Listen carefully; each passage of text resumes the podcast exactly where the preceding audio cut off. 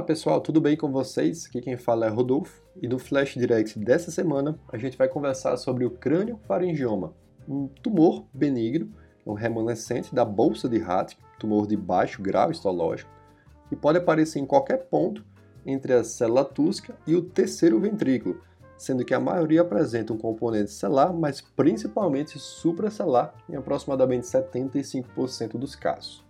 Do ponto de vista da epidemiologia, não existe diferença entre os sexos, masculino e feminino, é bem semelhante essa proporção de aparecimento.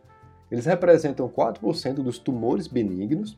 Existe uma distribuição bimodal do crânio faringioma, sendo um primeiro pico na infância barra adolescência, em torno de 50% a 60% dos casos, e um segundo pico por volta dos 50, 60 anos de idade. E o problema desse tumor é que, apesar dele ser benigno, ele provoca frequentes recidivas, um crescimento tumoral, infiltração de estruturas vizinhas, provocando déficit dos setores hipofisários, diabetes insípidos e também uma alta taxa de morbimortalidade. Do ponto de vista de patologia, nós temos principalmente dois subtipos aqui. Tem o crânio-faringioma adamantinomatoso, que é o mais comum, 80% dos casos.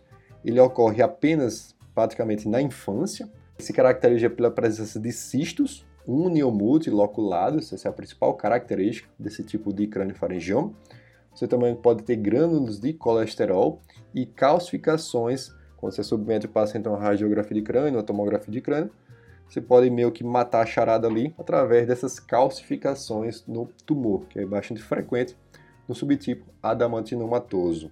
Do ponto de vista da genética, existe uma mutação própria aqui, que é a mutação do gene CTNNB1, que ele é responsável pelo aumento da beta-catenina, que é uma proteína que se acumula no citoplasma da célula e que, por sua vez, ela provoca uma ativação da via WNT, que é uma via responsável pela tumorigênese. Ou seja, você tem uma mutação desse gene, o CTNNB1, que por sua vez provoca um aumento no citoplasma dessa proteína chamada beta-catenina, que ela é responsável pela ativação da via WNT. Existe também um segundo subtipo aqui do crânio faringioma, chamado papilífero, que ele é mais comum no adulto. Do ponto de vista de morfologia, predomina nele o componente sólido. As calcificações são raras aqui. O principal diagnóstico diferencial desse tipo de crânio faringioma são com os adenomas hipofisários.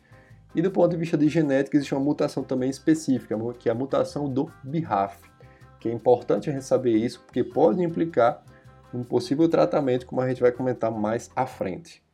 Do ponto de vista de quadro clínico, o que, é que esses pacientes podem apresentar?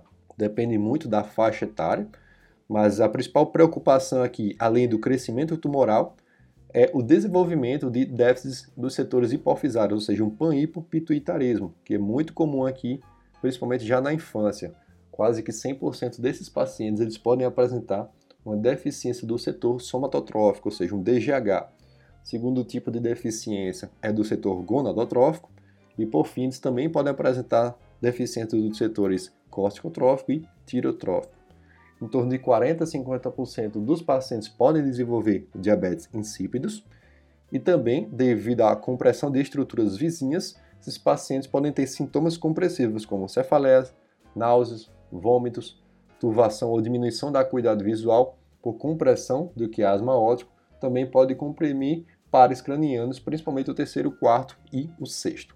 E do ponto de vista metabólico, esses pacientes eles podem apresentar uma obesidade de caráter hipotalâmico, tendo em vista aqui a destruição dos neurônios hipotalâmicos responsáveis pelo centro da fome-saciedade, onde a hiperfagia aqui é muito comum nesses pacientes. Como é que a gente vai dar o diagnóstico do crânio faringioma? Através da confirmação histopatológica depois que esses pacientes são submetidos à cirurgia. A peça ela chega ao patologista, ele vai analisar e aí sim ele consegue dar o diagnóstico do crânio faringioma. Qual a principal linha de tratamento? A cirurgia, que pode ser uma ressecção parcial, uma ressecção total, ela pode ser uma cirurgia de forma endoscópica, uma cirurgia transcraniana aberta. Isso tudo vai depender aqui da localização e do volume tumoral. Mas o que é importante aqui notar é Pacientes que são submetidos a uma ressecção parcial e existe uma complementação do tratamento com a radioterapia, parece que você tem uma, menor morbimortalidade, porque tem menos DF dos setores hipofisários e também menor risco aqui de diabetes insípidos, tá? Então a preferência hoje em dia é mais pela ressecção parcial com a complementação da radioterapia no segundo momento no pós-operatório, porque você evita o aparecimento, o surgimento do pan-hipo e também você consegue controlar o tumor através da radioterapia. Existem algumas formas aqui, algumas outras modalidades, por exemplo, você pode implantar um catéter chamado catéter de Omaia dentro do tumor, em que você pode tanto aspirar o conteúdo cístico de forma periódica, a fim de evitar o aumento da pressão intracraniana, como também através desse próprio catéter você consegue injetar algumas substâncias como a bleomicina ou o interferon alfa, tentando reduzir o volume tumoral com os resultados bem interessantes.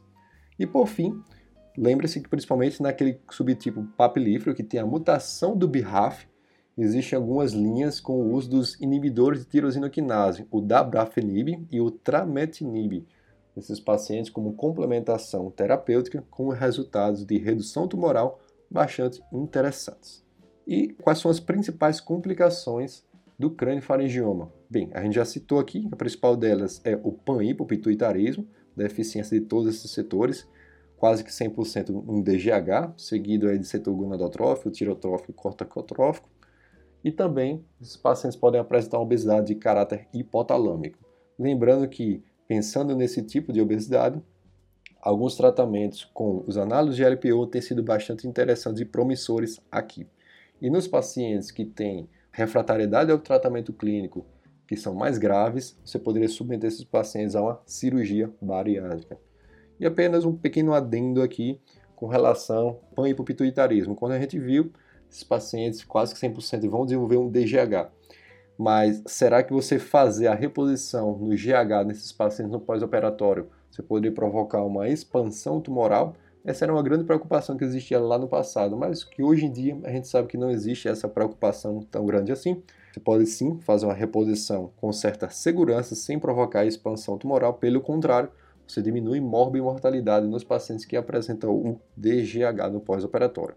Então, Resumindo aqui, a gente falou um pouquinho do crânio faringioma do ponto de vista epidemiológico, não existe diferença entre os sexos, uma distribuição bimodal, existem basicamente dois tipos, o adamante nomatoso, que é mais comum na criança, através da mutação do gene CTNNB1, é, você tem presença de cistos, calcificações são mais presentes, e por outro lado você tem o subtipo papilífero, mais comum no adulto, componente sólido é a principal morfologia, não é comum aqui as calcificações, principal mutação genética através do BRAF. Quando a gente fala sobre o quadro clínico que predomina aqui, sintomas compressivos com deficiência dos setores hipofisários, os pacientes também têm uma obesidade de caráter hipotalâmico associada a uma síndrome metabólica muito importante, o diagnóstico através da confirmação histopatológica e o tratamento, principal forma aqui é a cirurgia, que pode ser endoscópica, transcraniana, é importante que muitos desses pacientes vão fazer uma complementação com radioterapia no pós-operatório. E existem algumas outras linhas de tratamento, como bleomicina, interferon alfa, através do catéter de Omaia, ou o uso de alguns inibidores de tirosinoquinase, principalmente no subtípero papilífero. Ok? Então, espero que vocês tenham gostado dessa, desse breve resumo sobre o crânio faringioma e a gente se encontra no próximo episódio. Valeu, pessoal. Um abraço.